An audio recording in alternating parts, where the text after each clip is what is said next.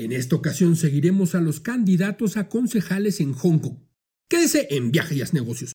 Vamos a platicar de la publicidad quirúrgica y de cómo se pone en práctica. Bienvenidos a Viaja y Haz Negocios, el podcast ideal para aprovechar los viajes, hacer un buen trato y conocer el mundo. Las oportunidades no aparecen de la nada, hay que salir a buscarlas. Esto es Viaja y Haz Negocios con Enrique Senil.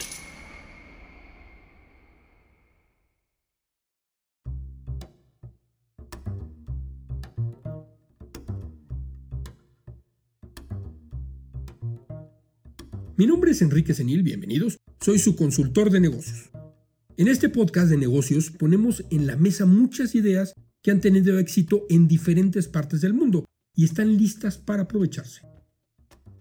Para platicarles esta experiencia, tenemos que retroceder hasta 1998, cuando estuve por primera vez en Hong Kong. En la actualidad es un poco complicado visitar Hong Kong. Además de la pandemia, independientemente de ello, existen ya restricciones para acceder al territorio hongkonés debido al movimiento de protestas contra el gobierno chino. Por ejemplo, en agosto del 2019, el aeropuerto de Hong Kong quedó bloqueado por manifestantes y ha habido muchos enfrentamientos contra la policía. La mejor fecha para visitar este territorio es entre noviembre y febrero, cuando se reduce las lluvias. Lo primero que hice en esa primera tarde libre en Hong Kong fue ir a buscar comida local. Salí del hotel y a menos de una cuadra estaba un señor con traje y me entregó una tarjetita como de presentación en chino. Me agradeció y seguí yo mi camino. Caminé un par de cuadras más y en dirección a la estación de metro había una señora también vestida, elegante igual que el primer señor, pero estaba esta vez acompañado como por dos personas que parecía como si le estuvieran echando este, porras, estaban apoyándola moralmente. Ella saludaba como una de esas eh, mujeres que concursan en un concurso de belleza y saludan con una mano y entregaba las tarjetitas a las personas que pasaban frente a ella y pues me quedé viendo, me llamó la atención. Primero pensé que era una especie como de religión, de propaganda religiosa porque estaban muy bien vestidos. Pero más adelante había otra persona igual bien vestida entregando tarjetitas. Debo ser enfático y que quede claro que no eran invasivos, no eran como esos típicos que reparten volantes por todas partes y que a la fuerza quieren que uno los, los tome, ¿no? No eran insistentes, y además los transeúntes que mm, pasaban a su lado saludaban y les entregaban una tarjetita. Sí me llamó la atención, pero ese día pronto, pronto olvidé la anécdota, porque estaba fascinado por conocer Hong Kong. Ese primer día en Hong Kong, ya solo y sin compañía, traté de explorar por mi cuenta. Me interné en el mercado Taipo. Ese es el tercer o cuarto mercado más importante de Kunlun City. No quería ir a un gran mercado, sino uno muy local, más pequeño, más específico, esperándome no encontrar con muchos turistas, ya saben, yo siempre con esa idea de no ser turista, sino convertirme en un viajero experimentado. Esa primera entrada a Hong Kong fue todo un éxito. En el entorno, alrededor de todo el mercado de Taipo, había puestos de comida callejera y pues mi intención siempre fue comer comida exótica. Y fue un poco complicado, debo de admitir al principio, por la comunicación, pero me las arreglé y comí vísceras de res, calamar y unos insectos que parecían como grillitos. Todo, eh, las tres cosas extremadamente frito, pero muy delicioso. La verdad es que me gustó mucho. Mi segundo día de exploración busqué mi nuevo destino y seguí encontrándome esas personas bien vestidas con trajes astre, las mujeres y los hombres con saco y corbata. Eh, y tomando en cuenta que estábamos alrededor de unos 36 grados centígrados, pues, y ya en la noche, ¿eh? ellos se veían como frescos y entregaban sus tarjetitas muy elegantes. Esa noche no usé el metro, sino que estuve caminando y después tomé un taxi y seguí viendo esas personas entregando tarjetas cada vez más en más lugares. Inclusive eh, entregaban tarjetas diferentes con otras cosas, ¿no? Otros eh, eh, números diferentes a los que me habían dado cerca del hotel. Ese segundo día de exploración comencé a aceptar cuánta tarjeta me ofrecían. Solo llevaban un texto, un numerito y la foto de una persona y no necesariamente la persona que me había entregado la tarjeta. Era obviamente estaba todo en chino. No entendía nada, pero los empecé a guardar. Esa noche mi intención, esa segunda noche, era buscar un centro comercial que se dedica a las más recientes novedades tecnológicas. Quería ver y conocer ese lugar, me habían platicado mucho que era un edificio muy grande lleno de tiendas, pero en realidad era mucho, muchísimo más grande de lo que yo hubiera podido imaginar. Se llama Golden Computer Center en Kok. Ese es, ese es un sueño para cualquier amante de la tecnología y la computación, lleno de novedades, cosas absolutamente impactantes. Mi tercera noche visitando Hong Kong, un residente, pero de origen neozelandés, Sutherland, se apellidaba, Sutherland, Tim Sutherland, eh, me hizo el favor de invitarme a tomar una copa a su casa y así conocer cómo vivían las personas en Hong Kong. Él tiene una esposa eh, de origen hongkonés en un típico departamento chiquitito. Además, por si fuera poco, me prometió llevarme a conocer un templo budista que además de estar abierto a las 24 horas del día, todo el tiempo tiene visitas, inclusive colas para entrar ahí. Este viaje lo hicimos directamente del centro de convenciones y en taxi. Y entonces pues olvidé por completo eso que me había estado rondando en la cabeza los dos primeros días, que eran esas personas que repartían las tarjetitas. Y que los días anteriores pues me habían llamado mucho la atención y que yo estaba pendiente de lo que estaba pasando, pero se me olvidó por andar viendo este el viajecito este en taxi, ¿no? Nos sentamos en su sala, de estar muy chiquito, todo muy compacto, en un departamento realmente pequeño. ¿Y cuál fue mi sorpresa? Que en su mesa de café tenía perfectamente acomodadas un montón de tarjetitas de esas que estaban repartiendo y que yo esos dos días antes estaba yo con, en la cabeza de, de intentar saber qué era. ¿no? Se trataba de una serie muy bien identificada por colores, tenía alrededor de unas 50 tarjetitas bien acomodadas, pero pronto se resolvió mi duda. Se trataba de propaganda política. Sucede que eran personas que se postulaban como concejales. Aquí hay una explicación política. Hay que recordar un poquito.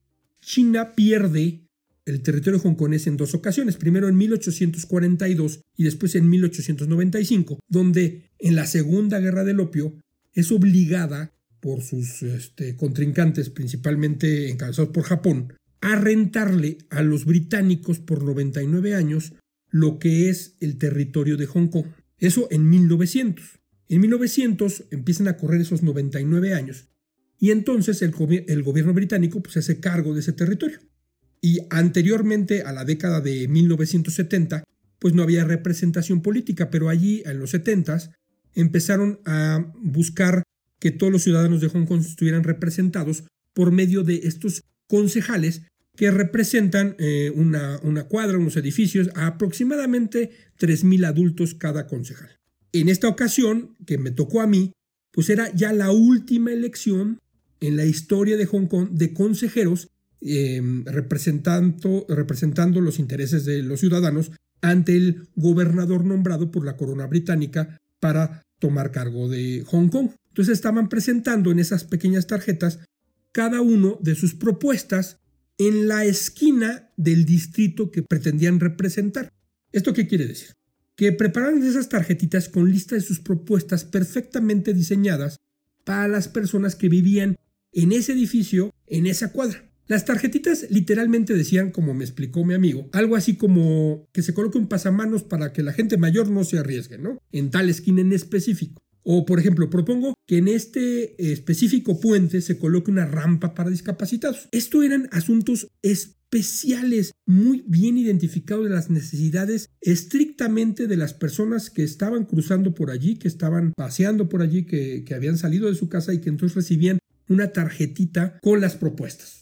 Mi amigo de Nueva Zelanda había recolectado las tarjetas que le correspondían a su departamento y les había acomodado por diferentes candidatos. Y también había buscado las tarjetas que se encontraban o de los concejales que pretendían representar al distrito o la zona en donde estaba la escuela de su pequeño hijo. Él las había acomodado, como les platiqué, como por candidato y con las propuestas semejantes y viendo las variantes. Él me dijo que le parecía muy buena idea porque de esa manera el elector sabía perfectamente qué estaban proponiendo para el beneficio de su familia. Los candidatos cada día iban repartiendo tarjetas diferentes y las personas tenían información muy específica para tomar su decisión electoral. Fantástico. Bueno, después de esas clases de política local, conocí este templo absolutamente sorprendente. Daban vueltas alrededor de este templo que les platiqué. Y cerca de la medianoche, eh, los altares estaban llenos, la gente estaba rezando o haciendo sus plegarias.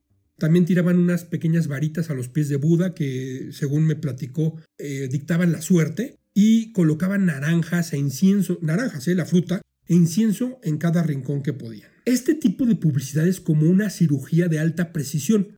Por eso en la jerga del ejército, este tipo de operaciones se le llama ataque quirúrgico y normalmente tienen un objetivo muy específico y no hay daños colaterales. Este tipo de estrategias se pueden aplicar directamente a la publicidad. En este ejemplo, el de los concejales que les he platicado en Hong Kong, es una publicidad quirúrgica. Bueno, en la actualidad en Hong Kong ya no hay elecciones libres, como los representantes en 1998-1999, que fueron las últimas elecciones, porque en ese momento, pues, como les platiqué, era eh, un protectorado británico. Ahora en territorio chino, el gobierno central chino ha colocado sus reglas en este territorio y ya no permite la elección de estos representantes. Y simplemente, pues bueno, él nombra autoridades emanadas del partido oficial. Sin embargo, en la actualidad muchas organizaciones y las mismas universidades en Hong Kong utilizan este sistema de elección de representantes.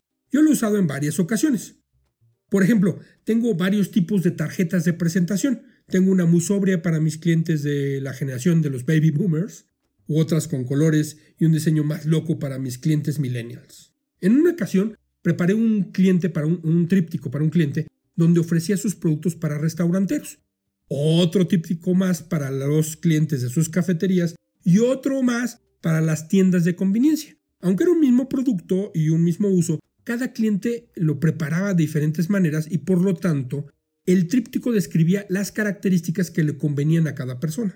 He analizado y revisado que efectivamente hacer tantas publicidades diferentes da un desgaste y tiene un mayor costo. Uno de los ejemplos más obvios de la publicidad quirúrgica es cuando experimentamos las redes sociales como Facebook o el navegador Chrome de Google porque de acuerdo a nuestro perfil que hemos colocado al ingresar a estas plataformas o nuestro historial de búsqueda, nos sugiere productos y servicios que quizá nos puedan interesar. Pero existe otra cosa que pareciera del futuro pero ya nos alcanzó. Son las vitrinas inteligentes que produce la empresa alemana Wear, que ya las colocó en Japón. Tienen una cámara que con el reconocimiento facial pueden identificar micromovimientos de nuestra pupila y puede darse cuenta cuál es el artículo que está mostrado en esa vitrina que nosotros nos llama más la atención, que nos interesa, que nos gustó. Y entonces nos ofrece información de ese producto en específico. Queridos pasajeros, los invito a comenzar a mejorar su publicidad con mayor precisión. Claro que poco a poco y con práctica va a ser más sencillo lograr diseñar una estrategia con precisión quirúrgica, como hemos platicado en este capítulo. Los invito a suscribirse en este podcast en la plataforma de su predilección y a darnos una buena calificación si lo está escuchando en iTunes. Si usted quiere crear un podcast, le recomiendo Monos Creativos, la casa productora de Viaga y Negocios. Son especialistas en el podcast. Pueden contratarlos en el correo electrónico podcast.monoscreativos.mx. Mi nombre es Enrique Senil. Encuéntreme así en todas las redes sociales. Recibo con mucho gusto todos los comentarios y sugerencias no olvide visitar mi sitio web enriquecenil.mx. Hasta el próximo destino. Las oportunidades no aparecen de la nada. Hay que salir a buscarlas. Esto fue, esto fue, esto fue. Viaja y haz negocios con Enrique Senil. Una producción de Monos Creativos.